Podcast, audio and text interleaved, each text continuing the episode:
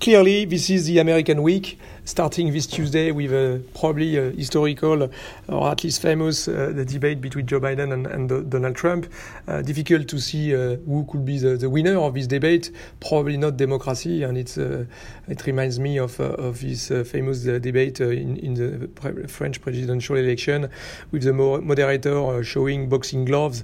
I think we, we, are very close to that. difficult to, to, to, see to see the winner for sure. for now now the, the, Joe Biden advance of eight points uh, seems comfortable, but it was clearly exactly the same advance Hillary Clinton get uh, at the same period of time. So a lot will depend on the COVID situation and on the macro picture. Starting with the COVID situation, obviously, uh, astonishing news of, of the day with uh, uh, Donald Trump getting getting uh, positive to the COVID-19. so difficult to see what could be the effect on that on on the, the presidential race. Uh, clearly, when we look at the past, uh, Bolsonaro and Boris Johnson, both were criticized for the approach of the COVID-19 crisis, but still both uh, gained in the polls uh, because of this uh, usual uh, backing the, the, the, president in this kind of environment. we are all behind Donald Trump mood that we're probably going to get, and that probably going to favor Donald Trump in a way. On the other way around, it's, it's fair to say that COVID-19 is going to be back with rage in the Uh, in the debate uh, with all uh, what Donald Trump uh, said before uh, regarding the mask, regarding the the fake uh, fact that it was it was not a serious illness and so on and so forth. So clearly, COVID-19 is going to get central importance in, in, in this campaign again, and this is probably in favor of Joe Biden because with 200,000 people dead from the COVID-19, which is 20% of the total, while the US is 4% of world population, it's probably going to be uh, to be seen as a, as a weak point for, for, for Donald Trump uh, uh, presidency, probably. So when it comes to the macro picture, uh, the, the thing are a little bit different. Probably the momentum is still quite favorable to Trump, and we have seen that with the job uh, job figures of, of today, uh, uh better than expected uh, figures in, in a sense that we see that the unemployment rate going down much more than expected. 8.2% was expected in September, and it was a, a, a release at 7.9%, which is which is good, and it was the last U.S. job report before the the election next month. So this is quite a good news for Donald Trump. we are getting uh, back to, toward below 8%. Having said that, um, this is the smallest improvement in, uh, in the job creation since uh, the, the, the, restart of the U.S. economy after the after the the, the lockdown.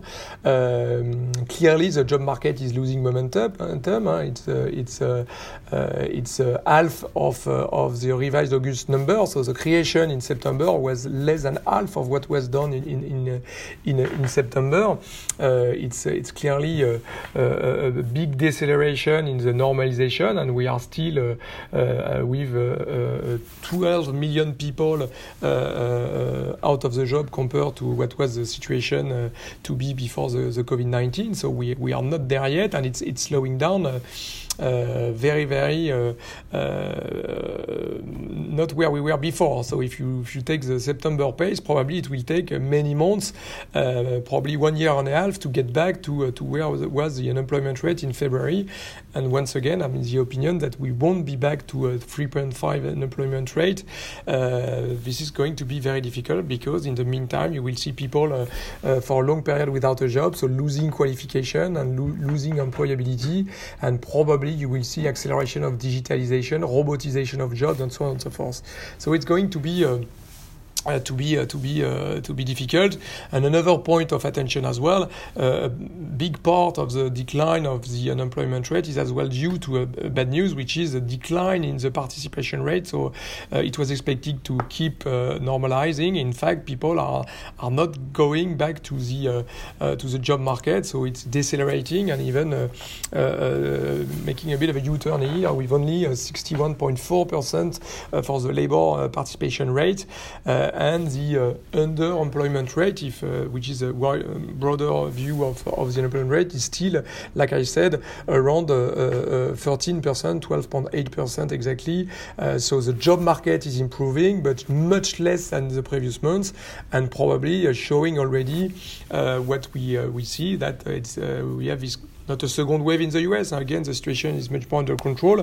But if you look at uh, at uh, uh, Florida, if you look at uh, at Texas, if you look at even New York, in part of these uh, these states, you see in the Queens, in Brooklyn, you see raising again cases of COVID-19. So probably the situation we see in Europe is maybe not that different in the US, and then the job market will be mirroring that with all the service economy in in in, in the forefront front of, of the shock, uh, uh, hospitality, uh, uh tourism, uh, uh, aviation will be will be clearly showing some some some some difficulty. And we have seen that this week again in this American week. U.S. Airlines announcing layoff north of three thirty thousand people.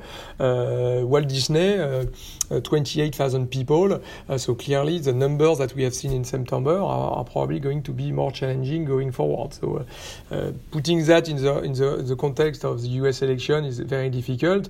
The momentum is still favorable, but probably decelerating fast. So uh, you get a bit of everything for everyone uh, in this context. So a big American week this week, but probably as we get closer and closer with uh, uh, of the 3rd of November, we will have to follow the situation of Donald Trump, obviously, and and and clearly very uh, lots of preoccupation there. Uh, but we are going to, to, to watch out uh, uh as well the uh, macro picture to see if we, it's losing momentum or it's still uh, quite quite positive. It remains to be seen. What is sure, all in all, is that it was a US week. It's probably going to be a US month getting into this election in the 3rd of November. That will be crucial for the global environment. Have a good day and a nice weekend.